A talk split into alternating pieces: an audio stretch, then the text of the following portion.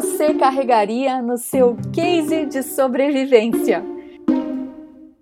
Para dar ainda mais instrumentos úteis para quem faz comunicação na área pública, o podcast Comunicação Pública Guia de Sobrevivência tem agora esse interprograminha periódico só com cases de sucesso Aqui você ouve campanhas, projetos, práticas de profissionais da área para te inspirar a fazer o mesmo na sua organização.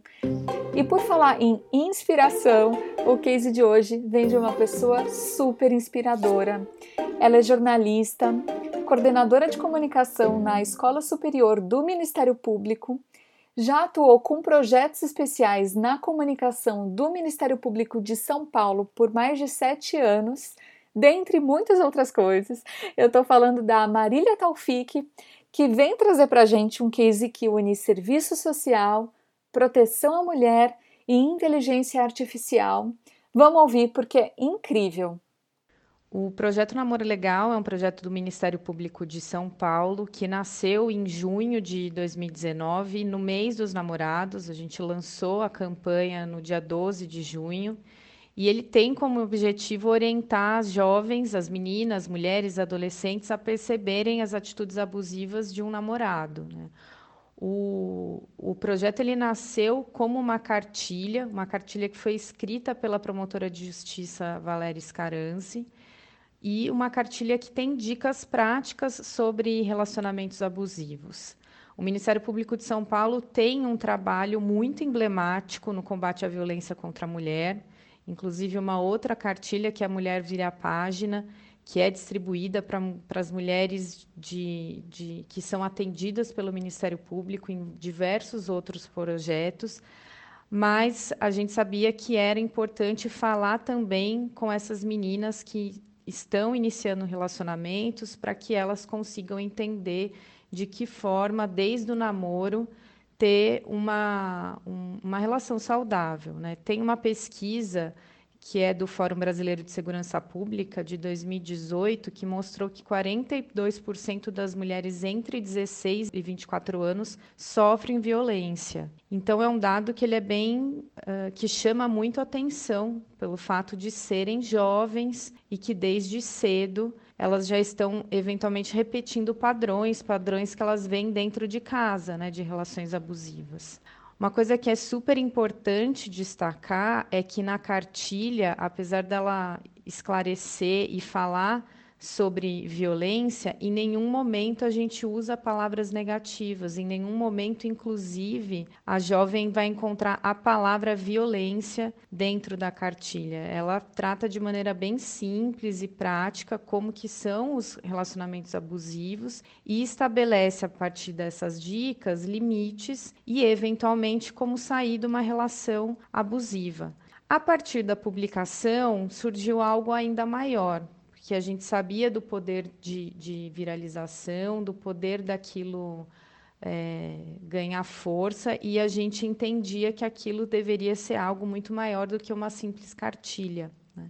Nós entramos em contato com um parceiro que a gente já tem de longa data de, dentro do MP, que é a Microsoft, para que a gente pudesse pensar em algo que tornasse aquilo também virtual para que aquilo pudesse ganhar o Brasil, eventualmente pudesse ir para não só para outros estados, mas até para outros países, para brasileiras que moram fora do Brasil. E daí nasceu então a segunda frente do namoro legal, que é a Maia, que é uma chatbot que fala com meninas, mulheres, né, com adolescentes sobre essas relações abusivas de maneira virtual. Ela é uma inteligência artificial que foi criada com a Microsoft e também com uma parceira nossa que fez um trabalho para bono, que é a Ilha Soft que alimentou essa inteligência artificial a partir do conteúdo da cartilha. E a partir desse conteúdo, nós pensamos em como a Maia, essa chatbot, iria conversar com essas meninas. E foram muitos testes, afinal, é um tema muito delicado para conversar com, com essas meninas. Então foram meses de teste, de entendimento de como ela deveria conversar com essas meninas. Inicialmente, a gente imaginava ela como realmente uma amiga, uma fala parceira e a gente compreendeu que era necessário deixar muito claro que era uma robô, que não era um ser humano que estava ali conversando com elas, não, elas não poderiam uh, confundi-la com um ser humano, porque aquilo poderia levar elas a, a, pedirem uma ajuda, mas numa urgência ela não poderia fazer isso, poderia criar um laço e a gente sabia que não poderia criar um laço com uma bote, enfim. Então foram meses para a gente conseguir compreender qual a melhor forma de conversar com essas meninas. Depois do lançamento já da cartilha, é que a gente conseguiu, aí em março desse ano de 2020, lançar a Maia. A Maia que tem o significado de minha amiga inteligência artificial. A Maia foi lançada, é interessante, aqui em São Paulo, no, no primeiro dia de isolamento. Então, a gente, além de tudo, lançou num momento em que não imaginávamos, mas foi um momento em que ainda foi mais necessário criar tecnologia para conversar, não só com meninas, mas também com mulheres, sobre relacionamentos abusivos. Um trabalho que foi muito interessante porque uniu desde o trabalho da promotora, né, da doutora Valéria Scaranci, mas um importante trabalho da equipe de comunicação em compreender o poder que aquele projeto teria de viralizar e também o, o, poder de criar conexões pela internet. Então, toda essa estratégia de ganhar força, de ganhar novos caminhos, foi uma estratégia criada a partir também de um olhar da comunicação.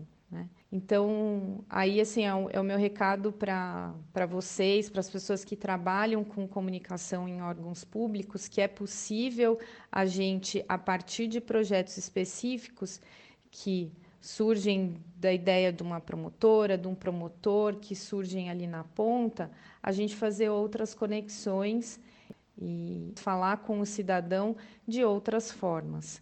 Então, o, o Namoro Legal, o projeto Namoro Legal, ele atua a partir dessas, é, desse olhar que é um olhar de cuidado, de acolhimento, de comunicação e de educação. A gente quer ajudar a saber como e quando agir para impor limites uh, aos relacionamentos abusivos e para mais do que isso e mais importante informar essas meninas para que elas possam compreender quais são esses limites e elas conseguirem impor esses limites. Eu espero que vocês tenham gostado. Se você tem um case legal para contar para a gente aqui, não deixa de me mandar. Você pode me encontrar lá no Instagram, no arroba Comunica.